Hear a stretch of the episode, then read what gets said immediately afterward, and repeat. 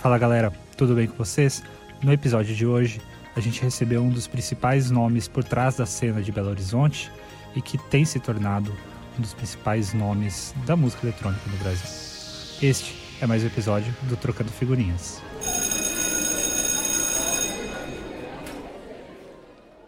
Bom, galera, boa noite para todo mundo aí que está nos, nos ouvindo.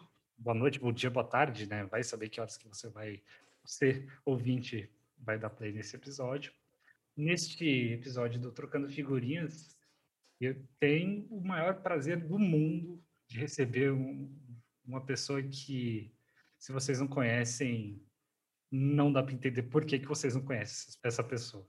Ele é booker, é colunista, é produtor, é jornalista também, né? vamos, vamos, vamos lá, né? E faz muito mais coisas também. Com vocês, Arthur Kobat, ou Kobat. Nunca, nunca Kobat. isso, né? Arthur Kobat. Boa noite. Boa tarde, boa noite, bom dia para quem está ouvindo. Prazerzão estar tá aqui falando com vocês. Já acompanho o material de vocês há um tempinho. Super bem feito. Muito legal estar aqui conversando com vocês. E para começar, vamos. Quem é Arthur Kobat? Fala aí um pouco para a galera então, eu sou nordestino, eu nasci no Rio Grande do Norte, numa cidade chamada Currais Novos. É, e daí eu já morei em alguns estados também do Nordeste. Morei muito tempo na Bahia, Rio Grande do Norte, Sergipe. E daí, é, nos últimos anos eu estou morando em Belo Horizonte, já tem cinco anos. Na real, agora eu estou na casa dos meus pais no interior, devido a tudo isso que a gente está vivendo. Então, a gente está mais restrito, mais calminho. É, mas sou jornalista, formado em jornalismo. É, já tô, já trabalho com comunicação há muito tempo, mas sempre quis trabalhar com música. E, e daí eu trabalhava numa empresa de mineração lá na Bahia, na área de comunicação. E quando eu fui mandado embora de lá, eu falei, ah, peguei uma rescisão, né? Eu nunca, nunca tinha recebido uma rescisão, sabe, na minha vida. tipo, o que é isso?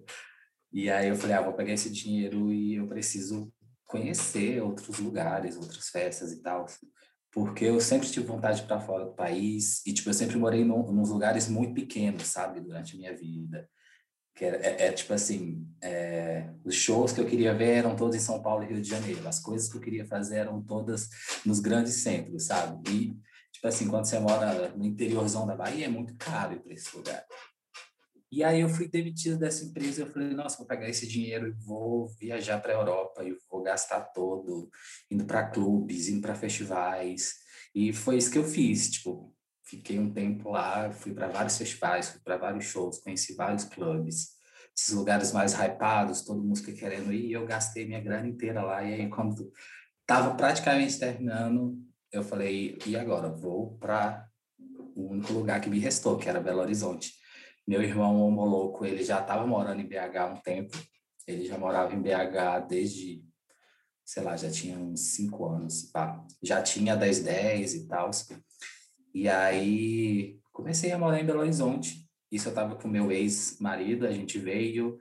É, e tinha todo esse esquema lá, já estava já tava se construindo uma cena de música eletrônica em BH, sabe? Uhum. Só que só que não era, é uma coisa meio assim, não, não posso me dedicar a isso porque eu preciso pagar minhas contas, então primeiro eu vou arranjar outros empregos. E aí o meu primeiro emprego em Belo Horizonte foi em uma agência de DJs. Tipo, eu via, eu via vaga assim, tipo, estávamos precisando de booker. É, e, não, e não, não, tinha exigência nenhuma, né? Você só precisava gostar de música e tal. Falei, vou me inscrever nisso aqui. E aí me inscrevi, foi um processo super longo. E era uma, uma agência para ser booker DJs de trance, prog, sabe? E, e daí foram várias etapas e eu passei. Aí comecei a trabalhar com eles. Foi uma experiência muito doida, assim, porque eu viajava, sabe, para os lugares com os DJs que são bem famosos, assim, do mundo do, do, do trance, do prog, tipo Nilix, é, Captain Hook, uma galera bem doida e famosa. e, aí, e aí foi a minha primeira experiência, de fato, trabalhando com música, assim, sabe? De conhecer os bastidores, de, interagir, de saber uma, um pouco mais a fundo sobre parte técnica, sobre o que é que rolava por trás de tudo aquilo, que sempre foi um sonho meu trabalhar com isso. Só que era muito puxado para mim, muito puxado, tipo, era muito pesado de alguma forma, porque é, é, não tem esse glamour todo que todo mundo acha, sabe? tipo, a gente viajava com os artistas e aí tinha vezes que eu ficava três dias sem dormir, sabe? Acompanhando vários DJs, tipo, num festival. Porque um festival, para quem está assistindo, dura... Você descansa de alguma forma. Para quem está trabalhando lá no fundo, está acompanhando DJ, é uma quebração. Uhum. E, e aí saí dessa, dessa agência e fui tentar outros empregos na parte de marketing e tal. Só que era meio cansativo, assim, sabe? Quando você tá vendo paralela você acontecendo uma cena muito incrível, como a de Belo Horizonte, e, e eu quis ajudar, assim, de alguma forma. Tipo, parei de, de, procurar empregos em outras áreas e comecei a me dedicar a 1010 junto com meu irmão e as minhas amigas. E era, era, era meio que o um embrião, sabe, de tudo, assim, tava tudo meio que começando, e a galera meio porra louca, assim, e eu, de alguma forma, já estava vindo de uma experiência de uma mineração que envolvia negociação, uma comunicação mais robusta, e também de uma agência de DJs. Então, eu falei, nossa, eu preciso pegar tudo que eu aprendi aqui e saber o que é que vai dar implantando aqui nessa festa que é muito underground, sabe? Uhum. E aí foi isso, a gente, eu dediquei junto com o pessoal os últimos cinco anos trabalhando nesse rolê. É, a gente ficou é, esse tempo todo e foi tendo um crescimento exponencial, né? Assim, foi muito bonita a forma que foi crescendo as coisas de uma forma muito interessante em Belo Horizonte, porque o pessoal de Belo Horizonte já teve uma cultura muito forte de música eletrônica no início dos anos 2000, com Anderson Noise, o Deputa Madre já recebeu DJs, sabe, muito gigantesco, tipo Hit Halting, etc. E só que a cena meio que morreu, sabe? E aí a gente a, essa nova essa nova leva de DJs produtores meio que meio que resgatou isso que tinha em Belo Horizonte, mas o público antigo de BH, ele não estava mais indo frequentando mais os eventos. Então foi meio que pegar um novo público que frequentava a cena pop e transformar tipo nesse novo público que a gente tem hoje na, na em Belo Horizonte. Nisso é, eu criei com meu irmão a Curral, que é, na real a Curral nasceu porque meu irmão estava fazendo uma campanha para comprar um computador novo para ele. E daí, o que é que eu vou dar de recompensa para as pessoas? Aí a gente falou, ah, vamos fazer uma festa. e, aí, e aí quem doar, tipo, alguma coisa para você fazer esse, comprar esse computador, a gente faz a festa e a pessoa ganha o ingresso para ir. E aí, beleza, aí a gente chamou uns DJs amigos, é, o Psylo Samples, ele estava lá em Minas Gerais também, era um cara muito legal que a gente sempre quis chamar. Aí ele falou, ah, paga minha passagem aí, me dá um cachê que vocês tiverem aí que eu vou tocar. E aí foi isso, a gente fez a primeira festa num lugar super legal, no meio da floresta, um barzinho que tem lá em BH, e foi sucesso, assim. Meu irmão nunca conseguiu comprar o computador dele, porque não deu a arrecadação suficiente, mas a gente conseguiu criar uma festa que o pessoal até hoje gosta muito, sabe? E aí a gente, eu fiquei meio que trabalhando paralelo com a 1010 e com a Curral esse, durante esse tempo.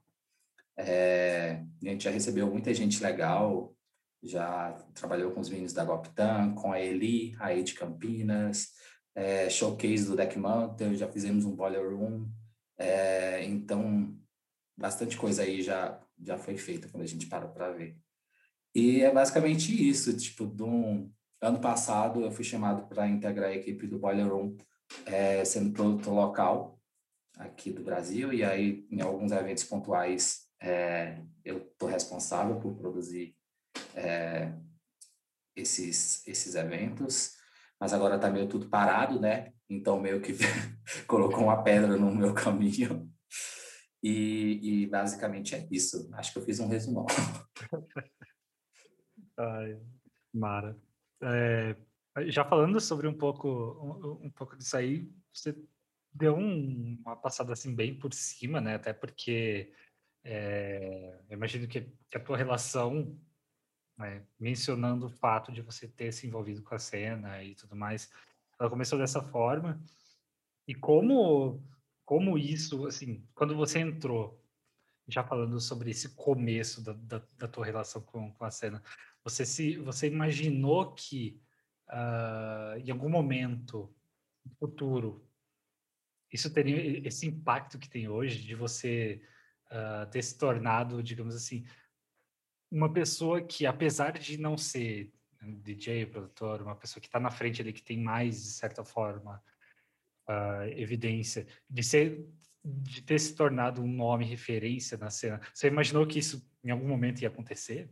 Ou, eu ou evitei, eu evitei isso por muito tempo, para te falar a verdade, porque eu não, quando a 1010 ela tinha, ela é feita por pessoas com personalidades muito fortes, sabe? Tipo o a Bárbara e a Isabela, que são gêmeas, sabe? Então, esteticamente, elas já causam alguma coisa. Em BH tinha pessoas com a, como a Carol Matos, é, que mais? Tem muita gente em BH que tem uma identidade muito forte, foi exportada. E, e eu, eu não tinha vontade de ser DJ, sabe? Eu não tinha vontade de. Meu negócio sempre foi o que estava por trás, como é, construir as coisas. E, e eu, eu, não sei, teve até um momento eu não quis é, ter visibilidade nenhuma. É, é até engraçado eu estar falando isso, isso aqui, sabe, agora. Porque não foi uma coisa meio que planejada até um determinado momento. Tipo, eu, eu só queria fazer as festas e organizar e, e tentar estruturar um, uma carreira para quem estava comigo, sabe? Uma projeção para 1010, uma projeção para o Homo Moretz também, que, que é a nossa residente e tal. Então, até um determinado momento, eu me vi muita gente começando a me seguir no Instagram e muita gente, tipo, falando meu nome, mas por eu estar tá produzindo e tal. Eu, eu não sei te explicar o certo, mas eu, eu não foi uma coisa planejada, mas eu comecei a, a, a me autoplanejar. Tipo, ah, agora eu quero ser colunista de um site que tem muita visibilidade da música eletrônica, que é a Latagem. E aí fui chamado.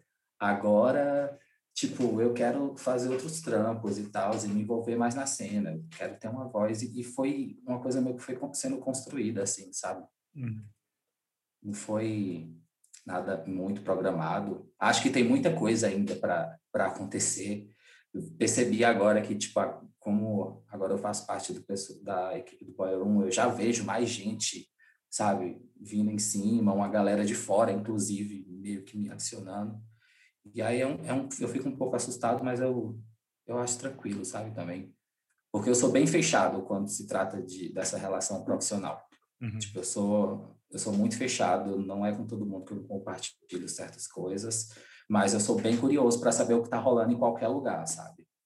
E acho que foi até isso que me fez, que, as, que me fez as pessoas, que fez as pessoas tipo, chegarem até a mim, porque apesar de eu não ser DJ, apesar de eu tipo é, não ser artista de fato, eu gosto de interagir com o pessoal lá de Porto Alegre, de conversar, de saber o que está rolando. Eu gosto de sair adicionando todo mundo. Eu sou um grande stalker da, da música eletrônica. a real é essa. Tipo, eu, eu conheço gente de Porto Alegre a Maranhão e, e, e agora está crescendo um network de muita gente de fora do país também. Então, é uma coisa que vem meio que natural, sabe? Que parte a partir de conexões que você vai fazendo. Uhum. Não é muito, não é, não é muito programado. Se você ficar parado, você ninguém vai chegar até você. Mas quando você vai interagindo, por mais que por mais sem pretensão que seja essa interação, você se conecta com outras pessoas e quando você vê, você está, sei lá, ligando para ele o aça de madrugada e chorando porque seu namorado te deu um pé na bunda. E ela atende ainda, né? Isso que é o, que é o louco também, né? Ela, ela me manda várias mensagens, tipo assim, ela é uma fofa. Nossa, sei. E isso é muito louco também, até porque, né, como, como você falou, essa, essa, essa parada ela foi meio, meio natural, né? Sim. Começou e foi, foi, foi degringolando, daí foi rolando e, e hoje, hoje assim, disso tudo que, que você falou, dá para perceber uma coisa. Tudo é relacionamento, tudo é você se inteirar, no, não só no meio, no, no, no, no, no contexto que você está ali, né? envolvido, uhum. mas também saber e, e, e, se interagir de outros lugares, de outras cenas, de outros, eh, de outros núcleos, de outras regiões e, e criar laços, isso, né? Isso vem muito da, da minha criação, sabe? Tipo, uhum. eu fui um, um, um, cara que saí com a minha família do Rio Grande do Norte e daí a gente sempre, a gente nunca morou muito tempo em, nas cidades que a gente ficava, sabe? Era sempre três anos, dois anos, cinco anos. E aí isso meio fez com que eu, eu quisesse conhecer todo mundo ao meu redor e, e sugar, tipo, ao máximo, o mais rápido possível, porque eu sabia que em algum momento eu ia embora, então eu tinha que aproveitar e conhecer todo mundo ali. E eu trago isso até hoje comigo, sabe? Eu tenho muito essa relação de, tipo, ah, te conheci agora, vou abrir minha vida aqui com você, você se abrir a sua e aí vai acontecendo. E é basicamente isso. Eu sou bem cara de pau, na real, no final das contas. E tá errado. Gente, não, eu acho que não. Eu acho que não. Eu acho que é, é a dica, é a dica que eu dou para todo mundo. Tipo, a gente tem que ser cara de pau. Aí, gente, ó, para quem tá ouvindo aí, até inclusive eu ia falar para para vocês que estão nos ouvindo de, de, pegar o caderninho, pegar a caneta, pegar o lápis, pegar qualquer coisa e, e anotar, porque assim, até mais para frente aí no, no, no bate-papo, a gente vai ter esse, é, vou até fazer algumas perguntas aí para, principalmente para a galera que está, sei lá, querendo se envolver mais com, com, com a cena. A melhor pessoa para perguntar é, é o, o, Arthur, mas dito isso, partindo dessa, desse ponto que a gente falou, contextualizando isso com, com, com a tua relação, em BH tu falou que, que começou a se envolver, né? Tu fez essa festa pro, para o Moloco, para comprar, né, fazer esse, esse, essa vaquinha para comprar o computador e não rolou. E depois disso aí, tu uhum. conseguiu, começou assim, assim, a se envolver cada vez mais com, com, com a cena da IDBH. Como é que hoje, agora, tudo bem que nesse momento, por conta da pandemia, não, tem, não temos nem como falar, né, como que como as coisas vão ser, como as coisas vão, vão desenrolar, mas no contexto pré-pandemia, como que foi, é, na tua visão, como que você interpreta esse, esse teu papel para, por exemplo, fazer uma cena de, de, como tu, nas tuas próprias palavras aí, que tu falou que é, BH já tinha essa cena no começo dos anos 2000, mas depois deu uma, uma queda, deu, depois deu uma, uma caída assim e, e, resgatou aí. A gente pega tanto a 1010 como a própria Curral, a Discotec, a, a Masterplano, enfim. Como que o papel de cada coletivo e o teu papel como uma pessoa que estava inserida nesse, nesse meio, se relacionando com a galera, com, com todo mundo que estava fazendo a cena acontecer, como é que tu interpreta hoje para isso, a sua contribuição para fazer a cena de BH crescer e também ter uma contribuição nacional, né? Porque o alcance da cena de BH hoje é, é inquestionavelmente é nacional, né? E internacional também. Sim. Uh, eu acho que, que quando, quando se trata tipo do que eu fiz, assim, eu sempre quis quis é, fazer com que as pessoas de BH e as cenas e as festas olhassem mais para Belo Horizonte do que para outros estados, sabe? É, me incomodava muito, de verdade, é, ver algumas festas é, se inspirando na estética de outros rolês que eram de fora de Belo Horizonte. Tem algum problema nisso? Claro que não. A galera estava fazendo um rolê incrível. Tipo assim, a Mamba Negra tinha uma identidade muito forte, que era a principal festa há cinco anos atrás, é, que influenciou muita gente e, tem o um mérito. Só que eu sempre quis parar para pensar, não, calma, isso é legal, mas isso talvez não funcione aqui em Belo Horizonte, por exemplo. O público de BH, quando você para para ver, é um público que é, é, ele é mais receptivo a um tipo de sonoridade. É, ele, ele teve uma história mais forte com a house music no começo também, dos anos 2000. Então, a gente tem que ver essas características é, do, que, do que a gente tem por perto para a gente poder construir uma cena, sabe, de fato. E, e eu acho que foi bem por esses caminhos, assim. É, eu vi a galera buscando performers de outros estados e eu parava e pensava, por que, que tá, a galera tá fazendo isso, sendo que existe uma festa de drag queens aqui em Belo Horizonte, sabe? Por que, que a galera tá pedindo para fulana fazer uma arte, sendo que a gente também tem designers aqui? Então, acho que eu sempre quis, eu sempre tentei é, fazer com que a cena de BH tivesse essa visão de BH, sabe? Uhum. E, e acho que de uma forma ou de outra foi meio que se encaixando. É, e hoje todo mundo a gente olha muito mais para dentro do que para fora. Eu acho que foi por isso que é, a cena de BH conseguiu ter uma identidade tão forte, sabe, sendo exportada. Uhum. E isso é muito louco também, porque eu vejo isso, isso que falou, acho que isso é uma questão de identidade própria, né?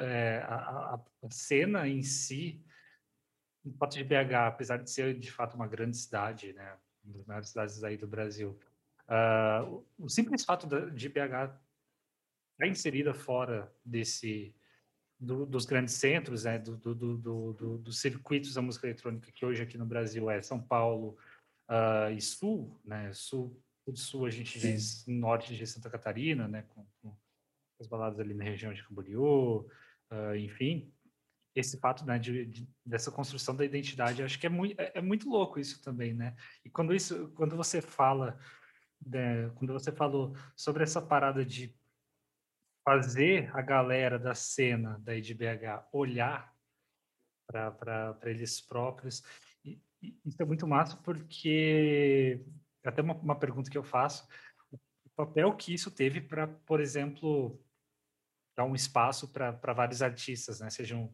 essas pessoas DJs, performers, uh, pessoas que, que, que não estão ali performando ativamente no, no, no, na festa, mas só que estão por trás como designers, equipe de apoio, produtores, produtoras, enfim. Sim. E tem, e tem muito essa...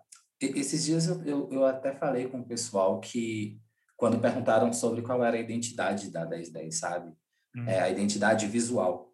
E a identidade visual, eu, eu cuidava da, dessa parte de social media e criação de identidade, e a gente nunca quis que a, a 1010 tivesse uma identidade é, visual própria, sabe? Tipo assim, ah, esse aqui é o modelo de design e a gente só vai encaixar as informações aqui. Não, a gente sempre, tipo, procurava para cada festa é, um grafiteiro, ou um pichador, ou um designer, e ele construía aquela arte, e a 1010 é, se enquadrava já dentro dessa arte dele, sabe?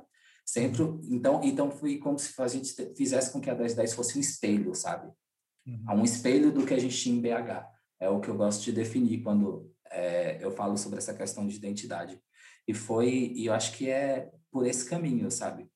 E, e também tem uma autenticidade nos DJs da cena de Belo Horizonte, sabe? De cada coletivo. É uma galera muito autêntica também que que tá nessa, tipo, é, fazendo esse rolê acontecer sem grana, porque BH é uma cidade grande, mas BH não é uma São Paulo nem Rio de Janeiro, sabe? Uhum. Acho que BH tem pouco mais de 2 milhões de habitantes. Então, quando você para para pensar nisso, é, e, e 2 milhões de habitantes, só que, tipo, a BH acontece, o centro de BH acontece dentro de um local chamado Contorno, né? Que é uma avenida que realmente faz um contorno assim nos principais bairros. Uhum. e e daí meio que todos esses rolês acontecem dentro dessa contorno assim. Então quando você para para pensar que dentro dessa contorno e que BH é uma cidade muito provinciana sabe? É, vai acontecer uma 1010 ou uma master ou uma Mentras Dura aquela festa vai ser uma das festas mais visadas hoje para acontecer sabe? Então é, tem muita tem muita coisa que você para para analisar aí é, questão de horário, tipo, o horário que você vai fazer uma festa aqui, a gente não consegue fazer igual São Paulo para a festa terminar duas horas da tarde, sabe? Nossas festas aqui, tipo, a gente tem que terminar 10 horas da manhã, por exemplo. Então, são essas coisas que a gente vai se enquadrando, e aí eu volto naquilo da gente se entender como cidade, para só assim a gente conseguir fazer uma cena, é porque cada cidade tem essas particularidades, assim. Tipo, eu não uhum. posso, eu não posso entregar, ó, o modelo que tem que ser feito uma cena eletrônica é assim. Não, não é, tipo, aqui em Belo Horizonte é de um jeito, em Juiz de Fora, que é no interior, é de outro jeito, em Uberlândia, que é no interior aqui de Minas é de outro jeito, então a gente tem que sempre analisar essas coisas e, e, e saber quais são os signos fortes, sabe? Que tem dentro da nossa cidade, tipo os locais, é, o que a gente pode observar para inserir na cena. Tipo, a gente gosta muito de, de colocar nas nossas escritas, tipo, um palavreado, chia, pia, brota. Isso vem muito da cena de hip hop aqui da, de Belo Horizonte, sabe? Então, é, é construir a identidade a partir dessas coisas que estão fora da cena eletrônica, de onde uhum. você está. Até sobre, eh, já aproveitando que, que você encerrou com essa frase, né, de, de, de, construir essa relação e essa identidade com coisas que estão fora da cena eletrônica. A gente fala de, de BH, a gente automaticamente pensa em um monte de gente que está tipo despontando, né? E, ou pessoas que já despontaram, na verdade, né? Se a gente Sim. for pensar no, no, no, rap, a gente tem Jonga. Se a gente for pensar também, temos o, o VOR, o FBC, essa galera Sim. nova que está tipo surgindo. Como que, na tua opinião, como que tu vê essa relação, tipo essa ponte? Porque acho que cada vez mais estreitam esses laços entre entre a música eletrônica e outros gêneros que em teoria, não são música eletrônica, né? Que alguém pode falar assim, ah, mas funk não é música eletrônica, ah, mas isso não é música eletrônica, enfim. Como é que tu vê essa, essa parada aí, contextualizando, né? Usando esses exemplos da galera de, de BH que está tá despontando. É, é muito engraçado porque, tipo, em Belo Horizonte, as, as, essas relações entre a cena eletrônica e a cena de hip hop é, é bem próxima. É, por exemplo, a Bárbara e a Isabela, que são da 1010, elas vão em rolê na casa do Jonga, sabe? Na casa do FBC. O Vó é, é, amigo nosso. Então, tipo, apesar de, de serem de cenas diferentes, é, esse circuito de, de festa de rua, que basicamente foi onde todo mundo nasceu em Belo Horizonte, tanto a. vem da rua. É, é, é se você quer, quer saber as raízes da sua cidade, vê as festas de rua que hum. tem na sua cidade porque um, um ponto em comum entre todas essas festas, e quando eu falo todas essas festas, todos esses artistas, do Jonga a 1010, a Curral, a Master Plano, é a festa de rua, sabe? É, tem uma festa chamada é, o Duelo de MCs, o, o maior duelo de MCs é, do Brasil é em BH, que é o Duelo de MC da família de rua. Então, é um local que todo mundo se encontra, assim, e, e é uma, uma movimentação cultural muito forte. Então, a galera que faz a música, que faz festas de música eletrônica, a galera do rock, a galera tipo do rap, todo mundo se encontra é, nessa, nesses eventos. Então, apesar de tá, da gente estar tá vendo tipo um Jonga é, tipo, ganhando muito espaço na mídia hoje e tal, é, ele não é muito distante da, da, cena que a gente tem, sabe? Uhum. Então, e, e, aí a gente volta nesse fato de, de BH ser uma cidade muito pequena sabe? Porque todo mundo se interliga de alguma forma aí. Sim. E é muito interessante. Eu estava conversando com o louco esses dias, o louco, nossa, BH. Engraçado você falar isso. O louco falou, nossa, BH, se a gente parar para pensar, é uma das cidades que, que mais exportou é, artistas para projeção assim, nacional, sabe? Tanto de base da cena eletrônica, quanto é, de outros artistas, tipo assim, Rosa Neon, é, FBC, o Jonga, tem uma galera da, da do grafite também, e, e é isso, tipo, é, é, e ele, e quando você para para pensar, toda essa galera, todo mundo tem uma identidade que linka esses signos que eu falei, da cidade de Belo Horizonte, sabe? Uhum. Independente de qual cena participe. Sim, independente, ah, sei lá, eu, eu participo do, do, do, sou um artista ou tenho uma relação com música eletrônica. Não. Isso é muito legal, né? Essa, essa parada de identidade que você falou. Eu acho, não, tenho certeza que. Uh... O Jonga tem uma música 10, chamada 1010. assim, ele não fez pra gente, mas as meninas obrigaram ele a dedicar essa música pra gente.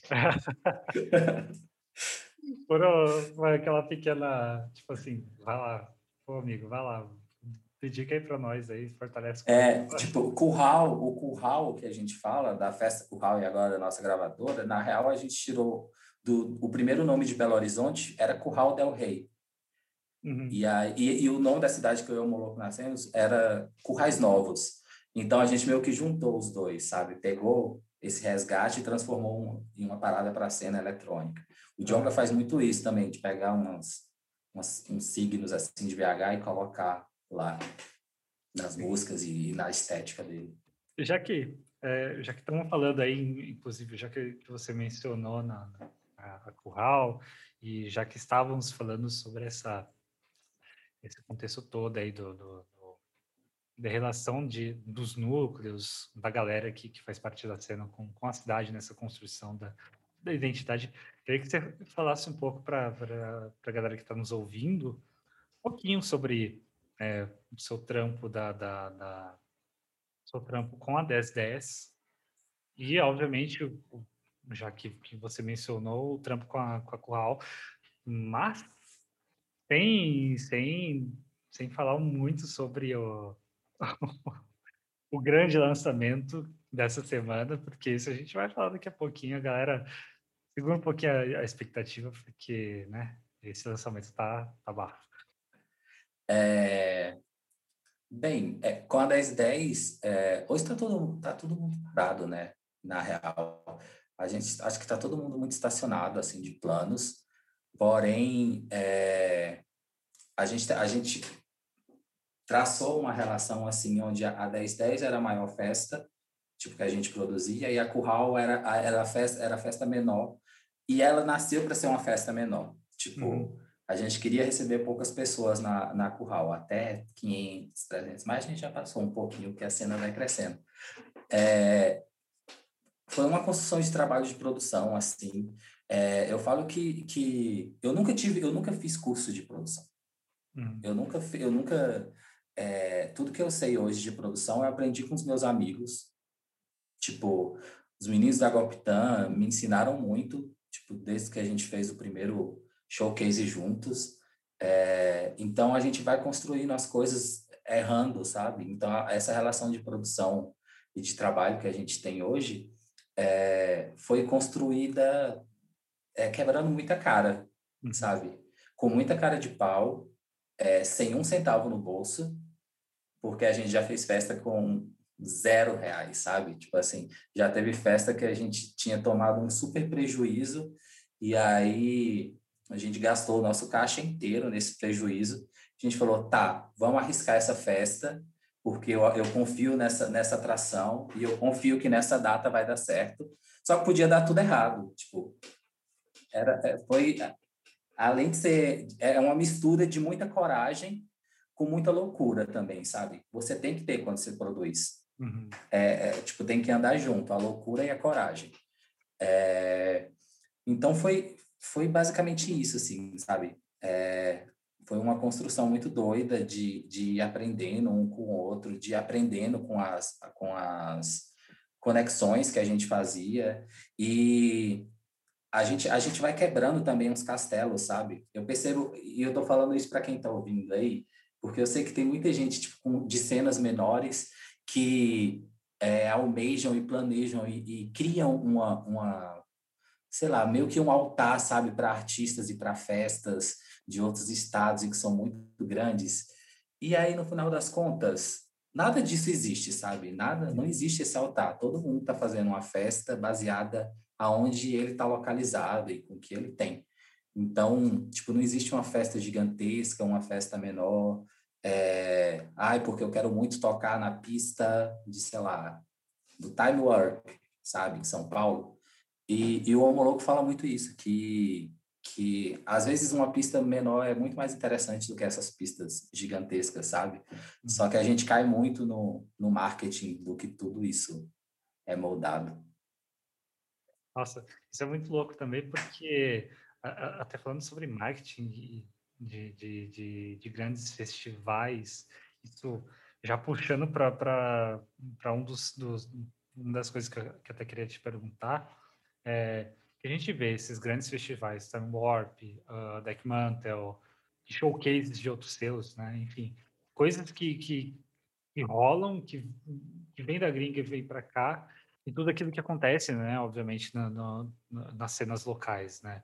A gente pega, por exemplo, a própria, a própria BH, a cena de, de BH, uh, ah, temos a cena de Poa também, né? Com a, com a galera que falou que Sim. tem contato, né? O pessoal da, da da, da Goma, do, do Arruaça, da Pane, enfim. E, com, com... e é uma cena muito foda, a de Porto Alegre. É tipo, é, é, é de uma gama de talentos ali, de todos os lados, sabe? Que é, é muito interessante. Sim, e tem de tudo, né? Inclusive. Tem, e tem de tudo. Eu amo. E, e tipo, eles lançaram um. O pessoal de lá lançou um VA da Tontura. Não sei se você viu. Ah, não, não é Tontura, não. É, é T. O nome do coletivo é T. São T, T, T, T, T, T, T, T, T. Nossa, muito foda aquele, aquele VA, sabe? Acho que foi um dos meus favoritos. Então a galera é muito cheia, é muito talentosa. Sim. E, e, e é muito louco porque, né, continuando nessa linha de raciocínio que a gente estava tendo, uh, a galera se deixa muito levar sobre essas coisas, considerando que, assim, essas festas grandes, né, para uh, própria Afterlife, a edição aqui no Brasil, uh, Time Warp, que, que já rola há alguns anos, o Deck Mantle, uh, enfim, outras festas que vêm de fora, uh, elas sempre dão um público muito grande, enquanto, nas, enquanto as pessoas que vão para essas festas, muitas vezes, elas saem né, de outras cidades, não são só pessoas que estão ali em São Paulo, Sim. e às vezes elas saem dessas outras cidades e nessas cidades tem essa, essa tem uma, uma cena e, e, as pessoas meio que desvalorizam, né? Como que tu vê essa parada assim de, de poxa, tipo, é, como que cada núcleo local pode cativar essas pessoas que já têm uma certa relação com música eletrônica, só que não se envolvem com a cena local? É, eu acho engraçado toda essa relação de, de marcas gringas aqui no, no, Brasil, porque quando você pega é, de fato o que acontece, o que é o Time Warp, o que é o Deckmantle, são nada mais nada menos é, produtores locais que pagaram para usar a marca de tal festival e a produção é toda local. Então, tipo, todo esse, todo esse rolê que a gente vê, todo esse festival, na real, são produtores locais, são nossos, é trabalho nosso que está fazendo. A gente fez o showcase do Deck Mantle é, em Belo Horizonte, e aí tinha é, Deck Showcase. E aí muita gente foi, porque porque, tipo, tinha o nome do deck mantle, só que, na real, toda, toda a estrutura, todo tudo que era pensado ali para aquele evento tinha sido a 1010 tinha feito. E aí a galera, quando lembra, fala, nossa, o deck BH foi muito legal, só que, assim, a gente fez outras festas com nome de 1010, que não tiveram a mesma. Aliás, a gente já teve festas que superaram aquela deck mantle, mas por um tempo as pessoas ficaram, ai, volta deck mantle, sabe? Como assim volta deck mantle? Ele nunca foi embora, foi a gente que fez, sabe? Então, é, quando você fala assim, ai, como as a, coletivos menores podem ter essa relação, é bem complicado, assim, porque a gente tem, não, a gente não tem como fugir tanto dessa, dessa questão colonizada, né? Do selo gringo ter muita força aqui, mas eu vejo que, que nos próximos anos é uma tarefa, é uma obrigação, assim, dos coletivos e das festas e dos festivais aqui do Brasil é valorizarem mais esses DJs da cena local, porque a, é meio que uma escada, sabe? Tipo, se o, o festival e as festas maiores de São Paulo, Rio de Janeiro, ou essas festas mais visadas começarem a, a colocar o artista local como destaque, isso aí vai chegar no, no, no coletivo lá do interior, sabe?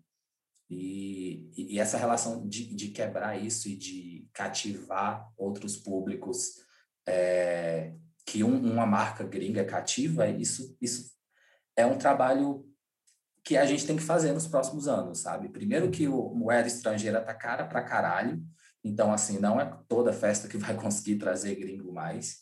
É, não é toda festa que vai conseguir trazer gringo e pagar, né? Porque para você pagar um gringo de, sei lá, 5 mil dólares, por exemplo, você vai ter que aumentar seu ingresso. Quanto que está o dólar hoje? 6 reais. Então, é, essa, essa relação de cativação de públicos ao redor, isso aí vai vir quando os coletivos começarem a, a, a, focar naquilo que eu falei no começo, que é valorizar o que tem por perto, sabe? Não é sobre é, eu sempre tive uma coisa na minha cabeça, desde que eu comecei a, a fazer é, festa eletrônica, que era o seguinte: eu sempre quis que as pessoas é, tivessem vontade de ir para Belo Horizonte. E não que as pessoas de Belo Horizonte tivessem que sair de BH para curtir uma coisa em São Paulo, porque foi isso que aconteceu comigo durante toda a minha vida, durante toda a minha adolescência. Uhum. Eu que saí dos lugares, dos lugares que eu morei para conseguir assistir alguma coisa em outras capitais. E às vezes eu falo muito com o pessoal lá de Recife, da Reverso, o João Vitor, ele fica tipo muito preocupado e tal. Falei, amigo, é, esse modelo de festa que você está se inspirando do Sudeste, a gente está cansado de ver, sabe? Eu quero ir para Recife e conhecer como é que a cena de Recife é, sabe? É, e, e, se você fizer uma coisa igual que está rolando aqui, vai ser só mais uma festa igual ao que a gente já tem, sabe? Sem contar que você não vai estar tá levando em consideração é, a, a, identidade da sua cidade, sabe? Que Sim. não uma festa. Então, tem muito. A gente, eu sempre vou voltar nesse papo da gente observar o que tem ao nosso redor. E a cena do Nordeste está começando a dar uma engatada agora. Eu já estou com as conexões com o pessoal de lá. Em Fortaleza tem a Kise com a 1992, tem o, o pessoal da Desconexa, acho que é lá de Natal. Então, é um pessoal, e, e tipo, Fortaleza, Natal, Recife, sabe? São cidades que têm uma potência muito forte. O Homologo estava até falando que queria ir embora para Recife. então, então, essa relação é, que esses coletivos têm que ter para poder chamar outras, outras atenção de outras pessoas é buscar ter uma identidade própria. Assim, entender qual é a sonoridade, entender se um técnico pesado realmente funciona onde você está, sabe? E principalmente começar a, a, a ensinar outras pessoas a tocarem, né? Tipo assim, você tem um, uma CDJ em casa, vai ensinar outras pessoas a tocarem. Pessoas que, que seriam legais ter tocando, sabe?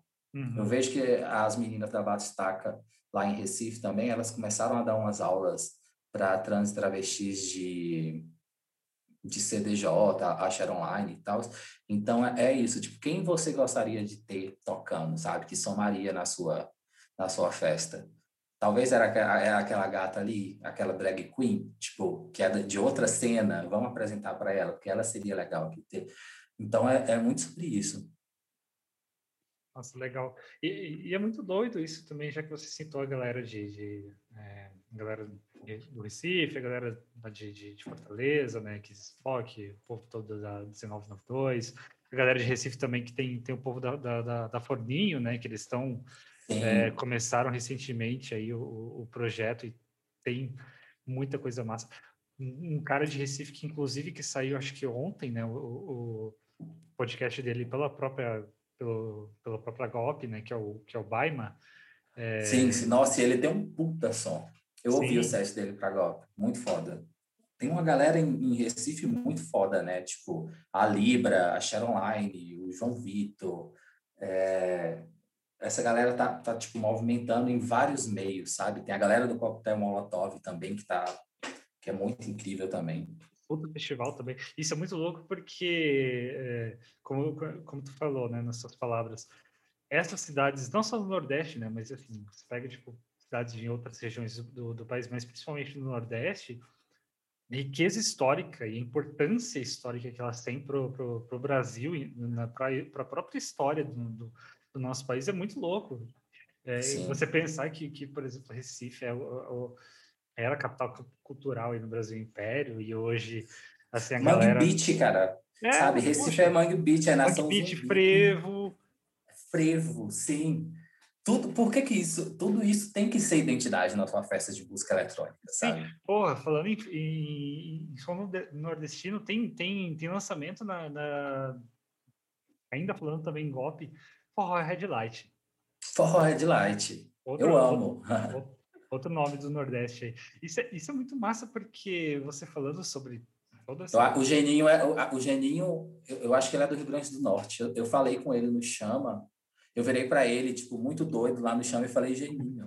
tipo assim, a, é, forró para mim sempre foi um pânico, porque eu sou gay, nordestino, então, tipo assim, sempre teve uma coisa meio homofóbica ali, sabe? A quadrilha, quando você ia dançar a quadrilha junina, quando você é gay, você fica assim, meu Deus do céu, vou ter que dançar com aquela menina e tal.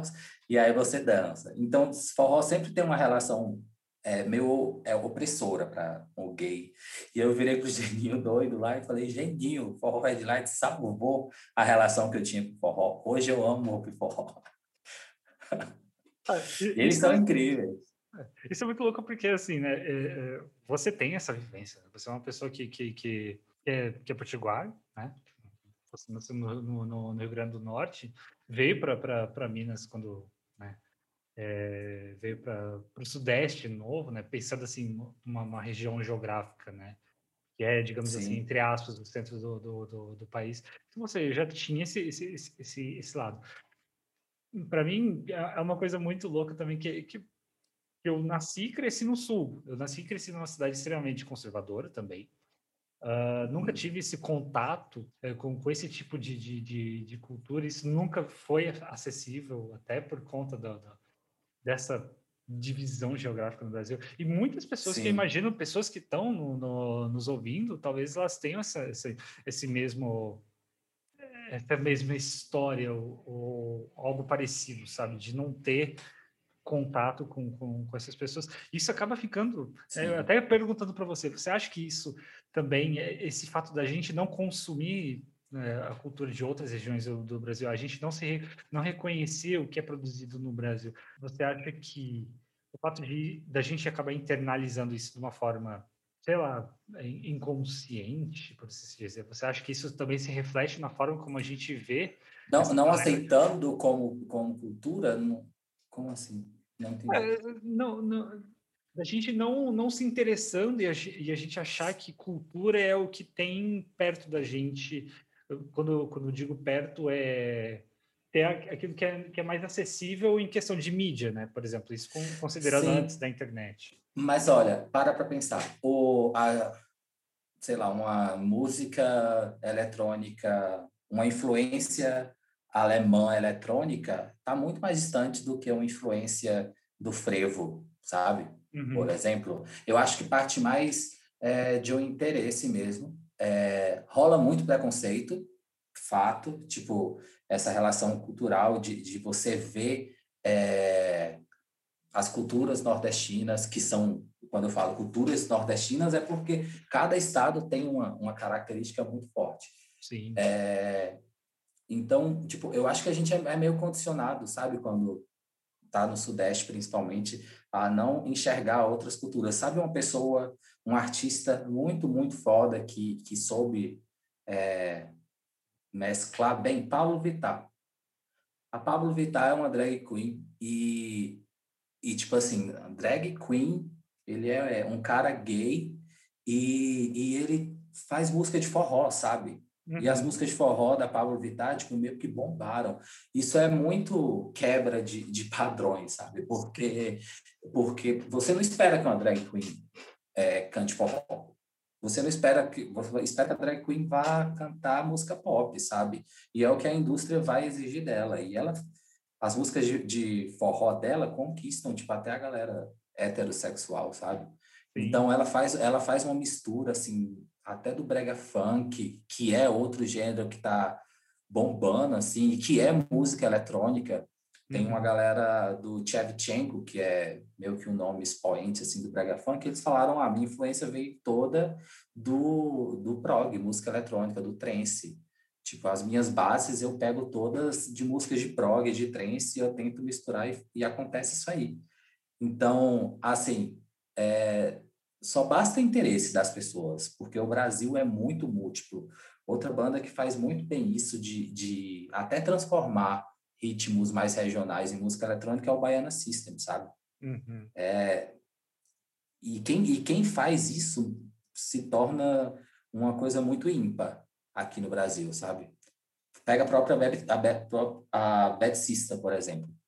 A Bad é uma das maiores DJ do Brasil hoje, ela tem uma identidade, e inclusive ela é do a família dela é da mesma cidade que eu nasci, Currais Novos, no Rio Grande do Norte.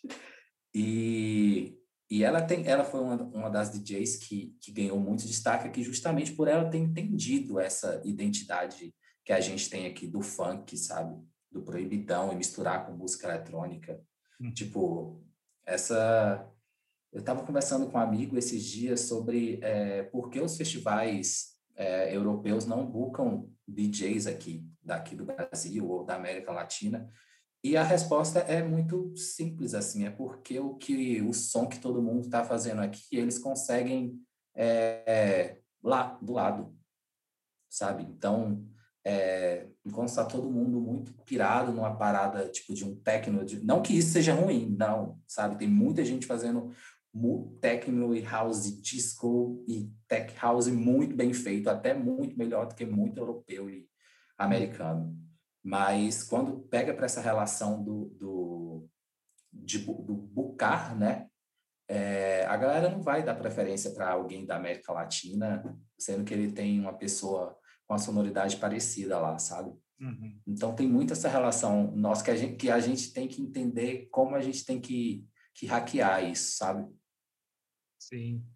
Esse... E aí isso, isso, isso parte muito, isso parte muito, eu vejo que uma, uma das opções é a gente identificar é, essas culturas regionais que a gente tem, sabe? Isso pode uhum. levar a gente a muitos locais. Olha o próprio Forró Red Light. Sim voltando, né, revisitando no, no, no, papo que a gente teve até agora, isso tem muito a ver com aquilo que você falou, né, da própria busca por identidade e da própria questão de, de, de cada núcleo, de cada pessoa, é, tanto partindo, eu imagino, né, do, do, do, individual, né, de cada pessoa, de cada artista, de cada, sei lá, pessoa que, que quer discotecar, cada pessoa que quer performar, cada pessoa que quer fazer o que, o que, ter, o que, o que for parte né, justamente disso que, que, que você falou, da, da, da relação e, dessa tipo, pessoa com, com, com as raízes no entorno dela, né? E, a, e às vezes não é nem só sobre sonoridade, sabe? Você pega a própria Cachu. Quando você falar da Cachu, a Cachu bombou, mas a Cachu, ela carrega uma imagem, identidade da cena de São Paulo, sabe? Da Mamba Negra. Tem uma imagem que, tipo, é muito além do que ela toca. É a Cachu da Mamba. E a Mamba tem uma super, sabe, visão, aqui no Brasil é tipo uma mulher que construiu uma festa muito foda, com identidade muito foda. Então, às vezes, é o que você está construindo também, sabe? Tipo, o que é que você está fazendo ao seu redor, ali no, na sua cidade, no seu núcleo, que pode te levar a outros locais. Uhum. Isso não precisa, via de regra, passar pela música eletrônica, né? É, não, não, A gente já, já falou aí do, do, do do próprio VOR, do, do, do FBC, os caras que estão explodindo. Tem, tem um, um, outro cara que eu estava pesquisando muito sobre, sobre ele, que é o, o Constantino, que é o cara que criou o Brasil Grime Show, que... Sim, sim. Os ah, caras, você já ouviu falar do Brime? O Brime, que é o, o, César, o, é o Flesos e porra, o cara, o Febem. E o Febem. E o Febem tem um projeto de house, né? Que é o Young Clubber. Ele já tocou na, numa festa online da 1010. Eu acho que, que o Brime é assim, é o supra-sumo de uma coisa muito original que nasceu, sabe? Porque eles pegam uma, uma, um ritmo que é o grime é, britânico e falam, não, vamos misturar aqui com o umas batidas mais funk que a gente tem aqui e vamos fazer o grime, sabe? Sim. E é muito foda. O, o álbum deles é um dos meus favoritos do ano passado. Sim. É, puta, puta sonzão, né? E, e, e mais uma vez, é, como tu falou, tu gosta de repetir isso, mais uma vez é o lance da identidade, é o lance da pessoa pesquisar Sim. a parada, tipo, meu, tem tanta coisa ao seu redor, é, basta você se conectar a essas coisas e...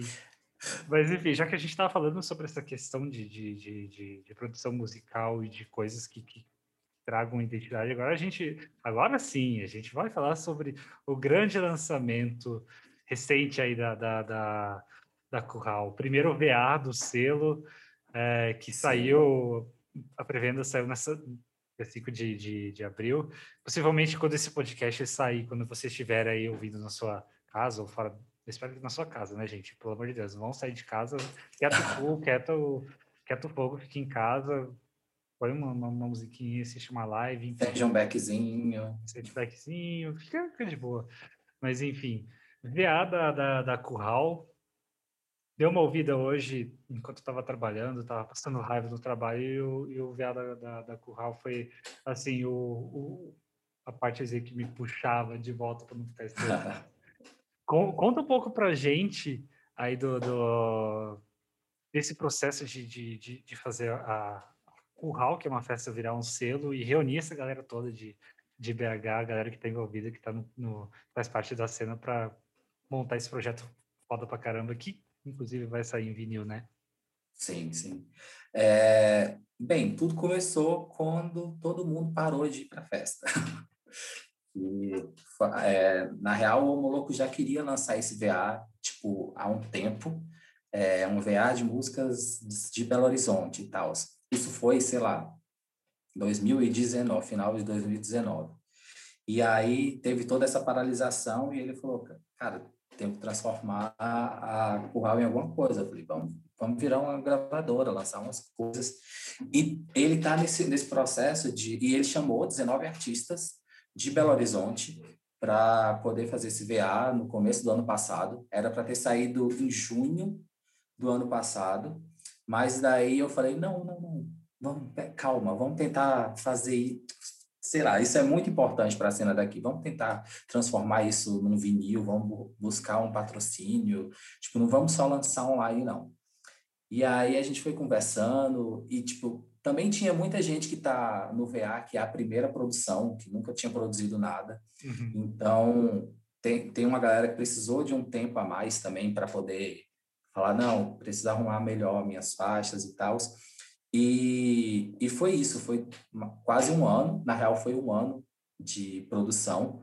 A gente conseguiu, eu falei, nossa, alguma empresa tem que dar um dinheiro para a gente fazer esse rolê aqui, porque a cena de música eletrônica está muito fodida e tem gente fazendo live aí em guindaste, aquela. então, dá uma... E aí fui, corri atrás de um patrocínio com o pessoal da Bex, eles apresentei o projeto, eles, tipo, adoraram. E aí a gente vai lançar em vinil é, esse VA em junho, deve sair, mas agora ele já está em todas as plataformas.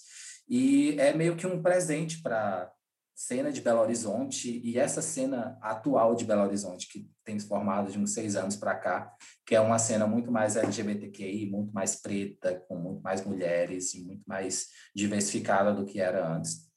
É, cada faixa tem um nome de algum local de Belo Horizonte importante para os artistas, e aí a gente vai até lançar um, um mini doc com a galera explicando é, porque escolheu essa faixa. Então, é, é isso, é meio que um, um cartão postal de Belo Horizonte, esse VA, que a gente deu de presente, está muito legal.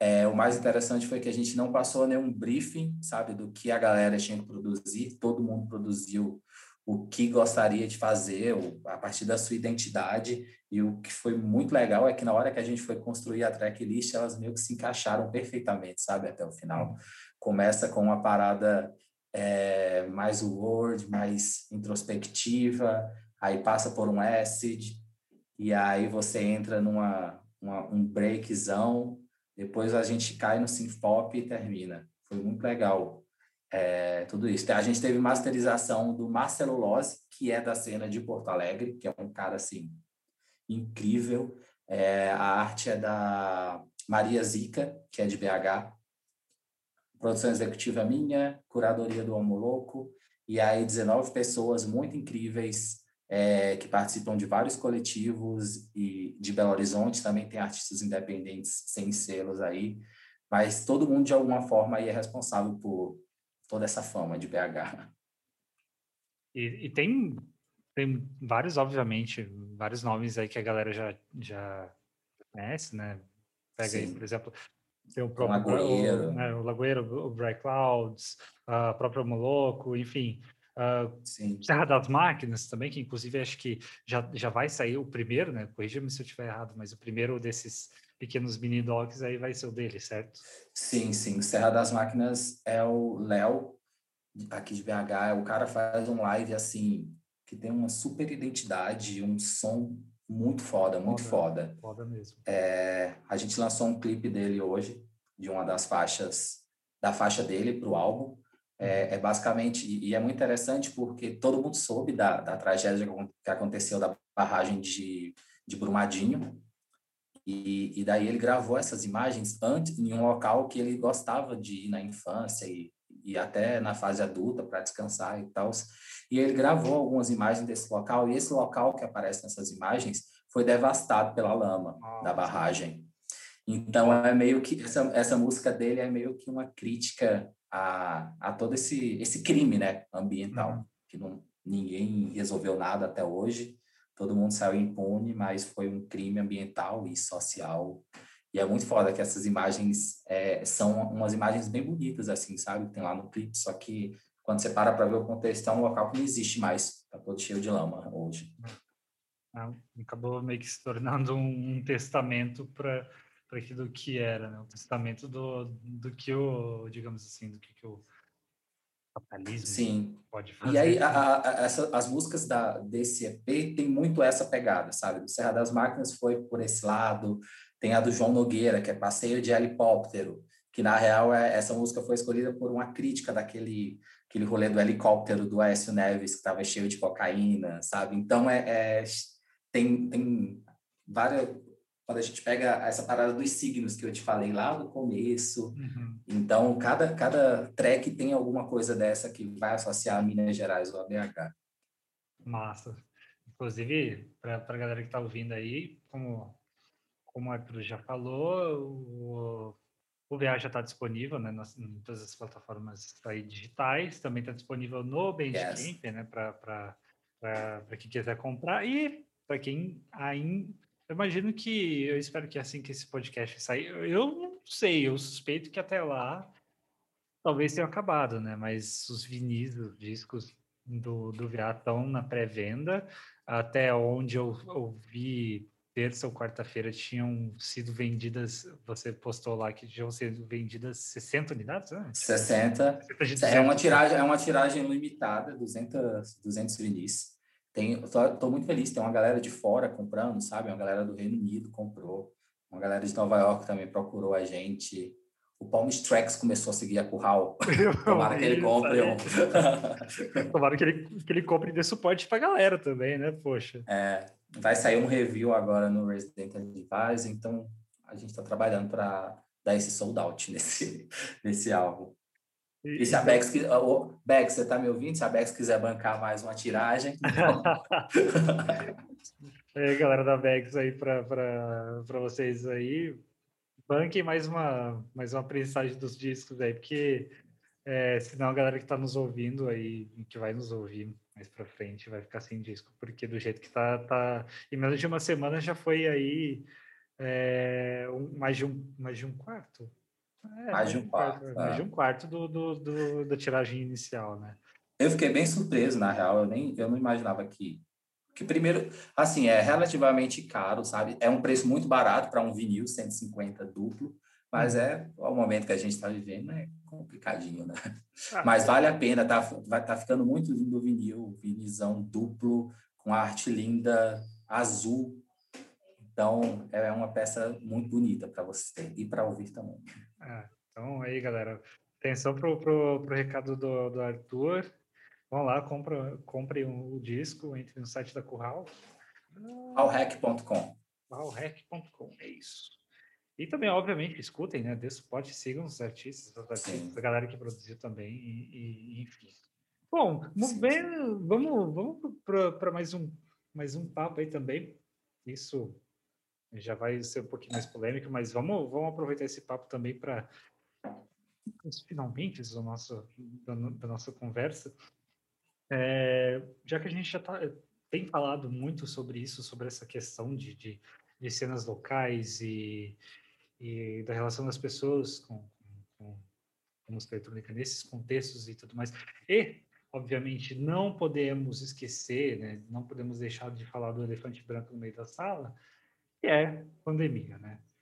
Vamos, vamos, é inevitável o impacto que, que, que a pandemia do Covid vai ter na, na, na, na nossa cena.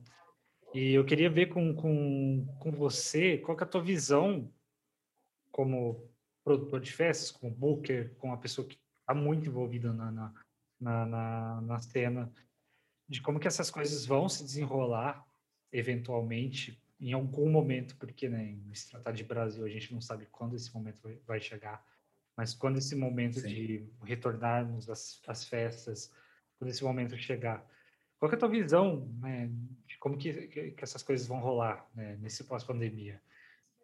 É, é, bem complicado, né, de falar, mas é, ao mesmo tempo que eu, que eu queria que houvesse um, que as pessoas repensassem mais é, quem elas estão buscando, qual é o tipo de evento que elas estão fazendo. Eu também acho que pode voltar tudo ao normal, porque quem tem dinheiro está cada dia mais rico aqui no Brasil. A gente viu aí na. Não sei se vocês viram na lista da Forbes, quem tem dinheiro está muito mais rico agora.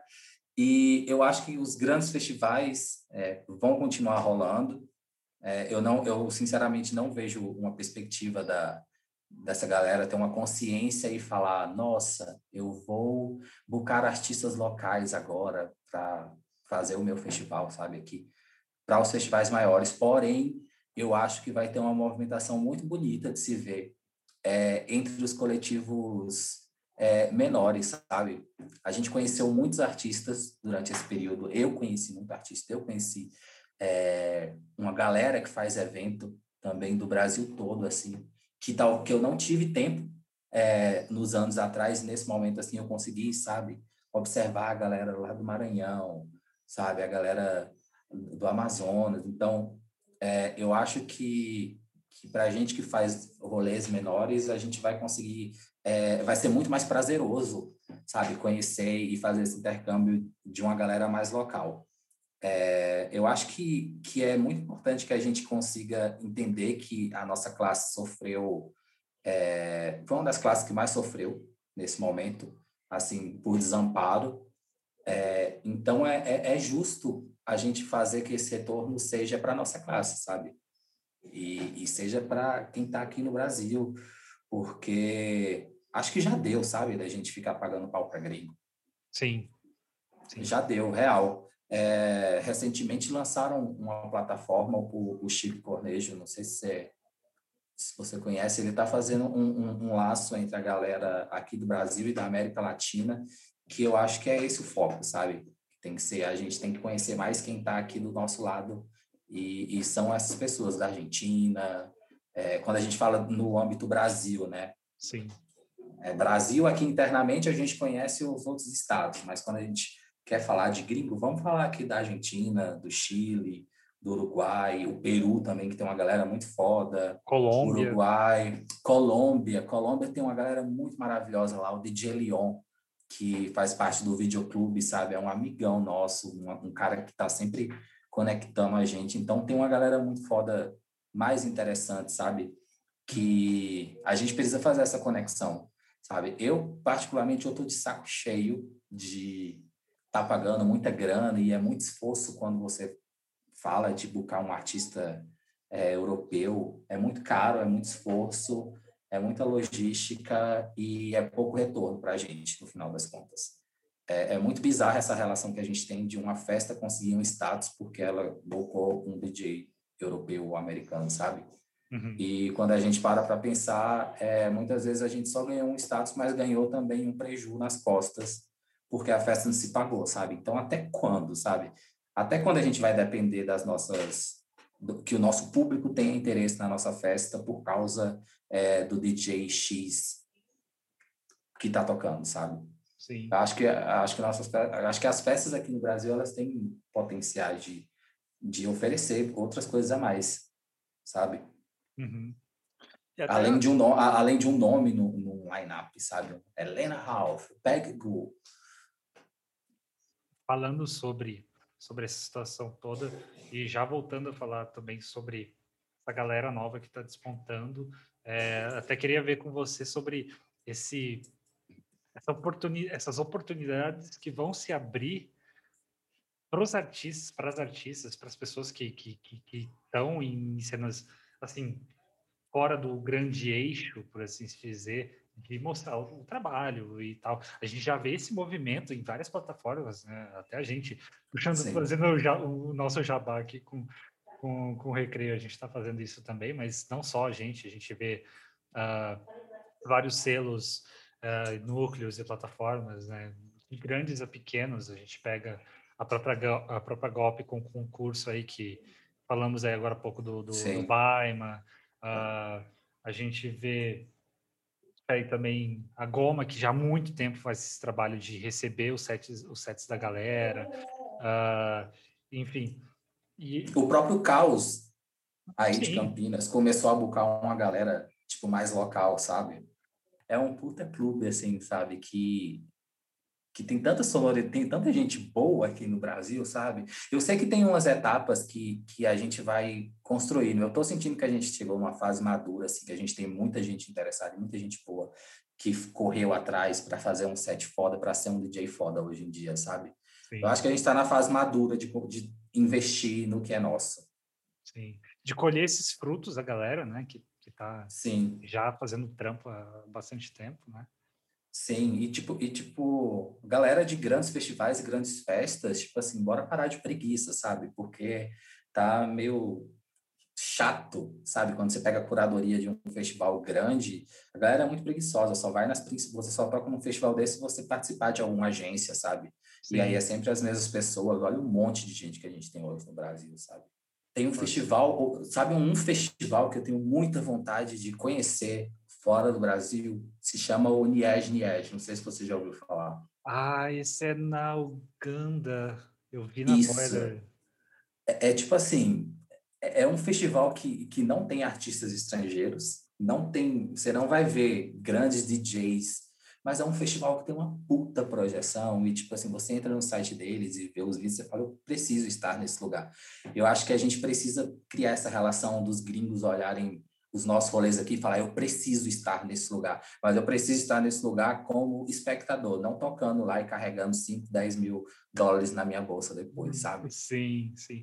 E até falando um pouco sobre isso, uh, ponto muito importante que, né, já, já, já falando sobre isso aí, uh, essa visibilidade, né, de, de a gente querer ter essa visibilidade e mostrar para os gringos, falar assim, ô, oh, gente, olha só, a gente não, não tá aqui só para para consumir aquilo que vocês fazem, é, aquilo que vocês Sim. fazem, aquilo que vocês produzem. A gente também produz e vejam o que, que a gente produz. E até falando um pouco sobre a tua experiência como produtor da, da, da, da Boiler, de, uhum. de, ter produzido, ter trazido a, a, a Boiler Room, né, a última Boiler Room pré-pandemia, né, uh, que foi na, na, com a 1010, é, compartilha um pouco para a gente como é que foi esse, esse lance, assim, essa relação que você teve com, com, com, a galera de trazer essa parada, de, de você também criar esse, esse laço com, com o povo da, da, da Boiler e eventualmente aí ter se tornado produtor deles. Eu vou, eu vou contar uma história, eu acho que eu não contei essa história para ninguém, além da, do pessoal do 1010 sabe disso. E momento revelação. Próximos. Momento revelação. É, sabe como tudo começou essa minha relação com o Boiler Room? Eu Tava, eu, um dia eu estava muito doido, e aí, bêbado em casa, isso foi em 2008, eu acho, sabe? E aí eu mandei uma mensagem para um dos diretores do Boiler no Instagram, no Instagram, no inbox. Sabe quando você manda mensagem para Beyoncé? Sabe quando você manda mensagem para Beyoncé falando Beyoncé, me deposita mil reais? E você sabe que a Beyoncé nunca, você sabe que a Beyoncé nunca vai te responder. E aí eu mandei uma mensagem para ele basicamente falando tudo isso que a gente falou nesse podcast inteiro. Tipo, oh, que saco, toda vez que vocês vêm fazer Boiler Room aqui no Brasil, é sempre em São Paulo, Rio de Janeiro. Tipo, tem outras cenas acontecendo pelo Brasil, sabe? Textão, um desabafo que eu nem eu, eu não tinha esperança dele ver, real. E aí ele respondeu, na, ele visualizou na, na mesma hora, meu coração gelou, assim, eu falei, caralho, e aí ele respondeu: Estou indo para o Brasil é, em julho, isso era final de 2018. Estou indo para o Brasil é, em. Mentira, eu estou meio perdido aqui nos tempos. 2020 rolou. Não, tá certo. Estou indo para o Brasil em julho, de, isso era julho de 2019, fazer um boiler room de um cara, inclusive ele é aí de Belo Horizonte. Aí eu falei: Quem? Ah, era o Jonga. Tipo assim, era. o cara estava vindo fazer o boiler room do Jonga em São Paulo. Eu falei: Ah, pois é, tipo é, vem para BH, eu pago sua passagem e você vem aqui conhecer a cena, tipo, a gente conversa e tal. E ele falou, beleza, vou. E, tipo, foi, foi essa, uma mistura de cara de pau com sorte, com tudo isso misturado e é uma coisa que eu não sei explicar direito hoje, mas rolou. E aí é, a gente começou a conversar online, se adicionou. É, e aí ele, ele veio para Belo Horizonte, tipo, tocou lá no Deputa e tal. Acho que vocês devem até conhecer, tipo, é o Mikael. Mikael, que é um apresentador do Boiler Room baixinho. Uhum. Pois é. E aí ele veio, a gente conversou e tal. E a gente ficou super amigo, assim. Ele amou Belo Horizonte. E, e aí, beleza. Ficou tudo estacionado. Tipo assim, é, eu falei a minha intenção de querer fazer um boiler room em Belo Horizonte, só que ficou meio que tudo estacionado. E aí, era janeiro de 2020. Tipo, a gente já estava com o nosso carnaval todo programado. E aí ele virou para mim e falou: é, Então, surgiu uma vaga para fazer um boiler room. É, eu queria muito fazer com vocês aí de Belo Horizonte. Tipo, qual uma data boa para fazer? Eu falei: Carnaval, próximo mês. Só que assim, aí ele falou: Ah, beleza, vamos fazer e tal. Só que o boiler room é pago, né? Tem uma grana que você tem que investir e tal, para você poder fazer aquilo. Aí ele falou: qual a melhor data? Eu falei, tal. Ele falou, tá, então vou te passar para você acertar o rolê com a galera da nossa da nossa, do nosso financeiro e tal. E aí, tipo, eu aceitei, mas eu não tinha um centavo no bolso para poder bancar um boiler room, que é caro. E eu fiquei meio doido, assim, eu falei, caralho, o que é que eu vou fazer? Eu aceitei, assinei o contrato, e aí, tipo, tinha que pagar até um determinado tempo lá. E aí eu escrevi um projeto, tipo assim, dois dias, e mandei pro pessoal da Ambev, e falei, gente, olha isso aqui, tipo, é o Boiler Room Belo Horizonte, primeiro que vai ter na história, e eu tô precisando de X reais aqui bora fazer? Vamos. Tipo, era carnaval, a Ambev tava assim, né? Tipo, e aí rolou. e aí, tipo, rolou é, de, de bancar eles, tipo, de trazer o Boiler Room e tal, só que a Ambev só pagava com 90 dias, sabe? Uhum. E, aí eles, e aí eles só transmitiam se você pagasse na semana. Você tinha que pagar na semana do evento. Putz, o que é que eu vou fazer da minha vida? E aí a gente se virou, pegou dinheiro emprestado de amigo e foi um, um rolê, sabe? Foi assim, na garra mesmo. É, depois de, eles amaram a, a, produção do, do Boiler Room, tipo assim, a gente foi super elogiado pela equipe deles, tipo, de estrutura, da, do clima da festa. E aí, depois desse dia, eu meio que tive uma relação mais próxima e tal. O, o Mikael saiu do, do, da equipe do Boiler Room e depois, em agosto do ano passado, mentira, foi antes. Em junho do ano passado, eu recebi um e-mail de, de outro diretor deles, tipo, meio que elogiando o nosso trabalho e falando que é, tinha recebido boas indicações minhas e queria que eu participasse da equipe deles para produzir um evento aqui no Brasil que aconteceu em dezembro do ano passado, que foi o Boiler Room da Tássia Reis e do Marcelo D2. Foi um evento, é, o, com mesas e tal, sabe? Foi uma coisa para poucas pessoas, todo mundo testado. É, foi meio que um, um, protótipo do, de um projeto da Valentine's. E aí foi isso, tipo, ficou lindo, a gente arrasou, tipo, pedi ajuda da Gabi, da Festa Até as Quatro, lá do Rio de Janeiro, não sei se vocês conhecem. Beijo, Gabi, te amo. E desde então a gente está trabalhando nesse projeto lá. Tem mais um projeto para acontecer esse ano, que vai ser mais voltado para palestras e workshops, sabe? Só que para também mais limitado, ou vai acontecer no segundo semestre ou no primeiro semestre do, de 2022. Mas é, a gente está tendo uma relação bem legal, os caras me ensinam muita coisa, tipo, é uma equipe super jovem também, sabe? Então, a gente meio que se identifica e, e é isso. Eu espero conseguir convergir esse, esse contato para poder fazer mais boiler rooms em outras cenas aqui do país. Quero muito fazer um com a galera do Nordeste. Uh, e bom, já aproveitando para encerrar também, mais duas coisas para te perguntar, né? A primeira delas é para você dar uma, uma dica aí para essa galera toda que quer surfar nessa onda de, de, de novas oportunidades que, uh, diante do, do, do, contexto todo que, que, que a gente está vivendo e diante de tudo isso que, que já, já falamos aqui, queria que você desse uma, uma, uma dica para a galera que quiser participar dessas, dessas ondas, quiser fazer parte desse, de, dessas novas oportunidades que vão se abrir né, mais para frente. Sejam essas pessoas, DJs, produtores, performers, artistas uh, visuais, ou até mesmo pessoas que querem se envolver no, no, no, no no, na parte de produção, enfim. Queria que você poder, compartilhasse um pouco do que você acha, que você pode dar de dica para essa galera toda. É, é, essa parada de dica é, é bem peculiar, porque existem muitas realidades artísticas, sabe, e sociais hoje no país.